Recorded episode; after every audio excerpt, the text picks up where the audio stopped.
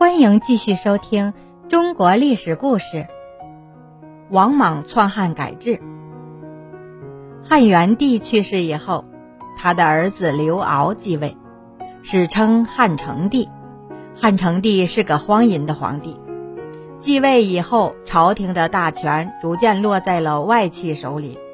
成帝的母亲皇太后王政君有八个兄弟，除一个兄弟王曼早年死去之外，其他七个都被封为侯。其中最大的王凤还被封为大将军。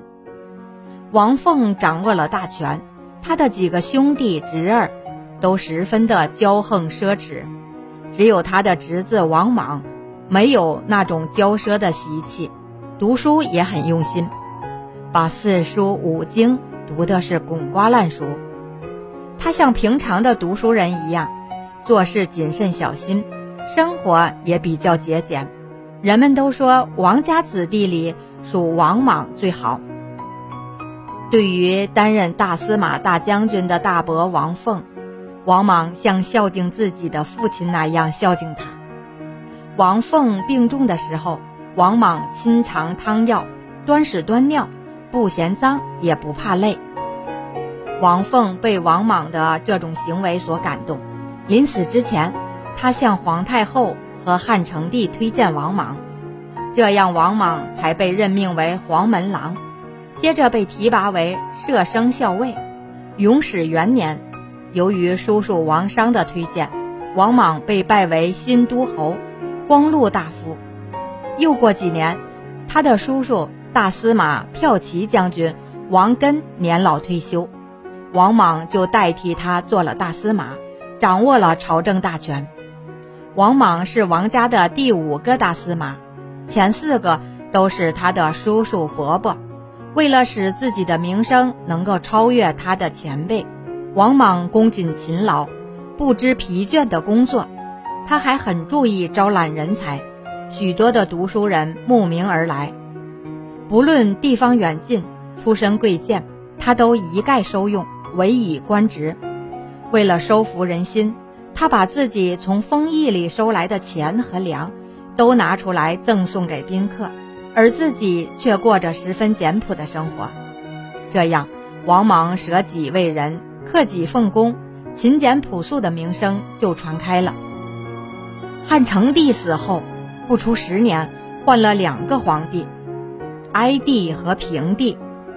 汉平帝继位时年仅九岁，王政君以太皇太后的身份临朝，王莽为大司马，总揽朝政。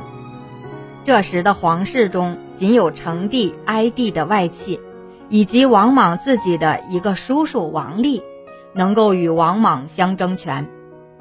为了防止他们对自己的威胁变成现实，王莽通过逼他们自杀等各种方法，把他们一个个的清除或者挤走。王莽又在朝廷中安插了自己的亲信，让他们做了大官。王莽还把自己的女儿嫁给了汉平帝做皇后，这样他又多了一个国丈的身份，地位就更加显赫。公元二年。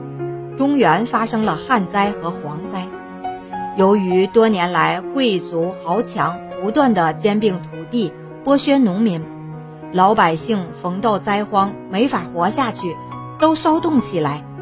为了缓和老百姓对朝廷和官吏的愤恨，王莽建议公家节约粮食和布帛，他自己先拿出一百万钱，三是请地，当做救济灾民的费用。他这样一起头，有些贵族大臣也只好拿出一些土地和钱财。王莽也因此而获得了很好的名声。太皇太后把新野的二万多顷地赏给了王莽，他也推辞了。然后，王莽就派八个心腹大臣到各地方去宣扬自己的虚心和谦让。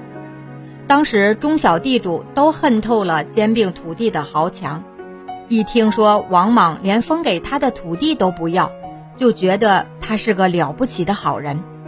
有人还收集了各种各样的文字歌颂王莽，王莽的威望就越来越高。他的地位一天天的提高，汉平帝也一年年的长大。当他已经长到十四岁的时候，多少也懂了一些事情。汉平帝看出王莽的野心不小，内心又是害怕又是怨恨。王莽也渐渐地感到，逐渐成年的平帝可能对自己的权力扩张构成威胁，因此一直也在寻找机会杀害平帝。有一天，大臣们给汉平帝祝寿。王莽亲自献上一杯毒酒，汉平帝没有怀疑，直接就喝了。第二天，宫里传出话来说汉平帝得了重病，没有几天就死了。王莽还当众使劲的痛哭了一场。汉平帝死的时候才十四岁，当然没有儿子。王莽从刘家的宗室里找了一个两岁的幼儿当皇帝，叫做孺子婴。王莽称假皇帝，有些文武官员想做开国元勋，迎合王莽的心意，劝王莽继位做皇帝。一直以推让出名的王莽，这会儿就不再推让了。于是王莽向太皇太后去讨汉朝皇帝的玉玺，太皇太后这才大吃一惊，她不肯把玉玺交出来，后来被逼得没法子。只好气愤地把玉玺扔在了地上。公元八年，王莽正式继位称帝，改国号叫新。王莽自称新皇帝，都城仍在长安。